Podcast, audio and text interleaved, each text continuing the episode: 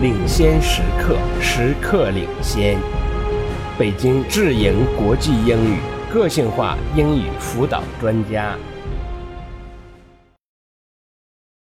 Today I'm going to talk about risk, or how people think about risk. First, I'll discuss uh, two concepts perceived risk versus actual risk. Then I'll talk about why we worry about some risks more than others. There are two important terms you need to understand before we begin perceived risk and actual risk. Perceived risk is the way a person thinks about risk. Perceived risk is how risky or unsafe a person thinks an activity is. Um, this is opposed to actual risk, which is the true risk, the risk of something if you actually look at how many people are hurt or uh, injured by an activity. So uh, let's begin with an example. An example of perceived risk versus actual risk. Let's compare two ways to travel flying versus driving a car. Many people drive a car each day, but they don't worry about it very much. They know that there is a risk of an accident, but most people will not say they are afraid of driving.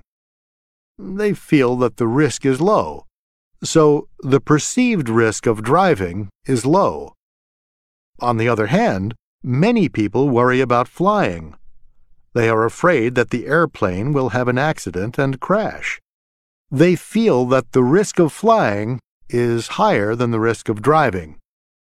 The perceived risk of flying is high. However, um, in these two examples, the actual risk is very different than the perceived risk. The actual risk of driving a car is high. Many, many more people are actually hurt or injured in car accidents than in airplane accidents. The actual risk of flying is low.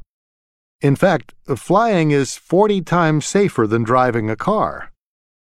But our perception is that flying is more dangerous. Why? Why do we worry about some risks more than others? Well, it turns out that we perceive risk differently in special circumstances. Some factors make a person feel that an activity is less risky.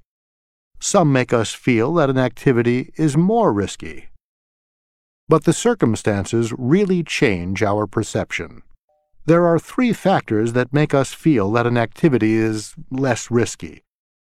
The uh, first factor is control, uh, whether the risk is an activity we control as opposed to one we don't control. In circumstances where we have more control, we feel there is less risk. For example, uh, let's look again at driving a car versus flying in an airplane. When we drive, we control the car. We decide where to drive and how fast to go. Therefore, uh, we feel that driving is less risky. However, when we fly in an airplane, we do not control it. Someone else is flying it, so we feel it is more risky. The second factor is whether the risk is natural versus unnatural. When a risk is natural, uh, we feel that there is less risk. Uh, for example, we can compare being near a nuclear power plant as opposed to being out in the sun. Nuclear power plants are unnatural. That is, they're created by people, so we feel that they have a significant risk. The sun is natural, so we feel that it's low risk. However, many more people get cancer each year from the sun than from nuclear power. So, being in the sun has a higher actual risk, but we feel that being in the sun is less risky because it's natural. Um, finally, the third factor is how common the activity is. That is, whether the risk is part of an everyday activity in uh, contrast to an unusual event. When the risk is an everyday activity, we feel that there is less risk. For example, let's look at our feelings about accidents in the home versus an airplane accident. Uh, as I said before, flying is not a risky way to travel. Airplane accidents are unusual, but they do sometimes occur. When there is an accident, it is reported in the news and it gets lots of attention. So, uh, people worry about these accidents more. However, accidents in the home occur all the time. Each day, many people are injured or even killed doing everyday things like uh, walking down the stairs. But we don't worry about these everyday risks as much.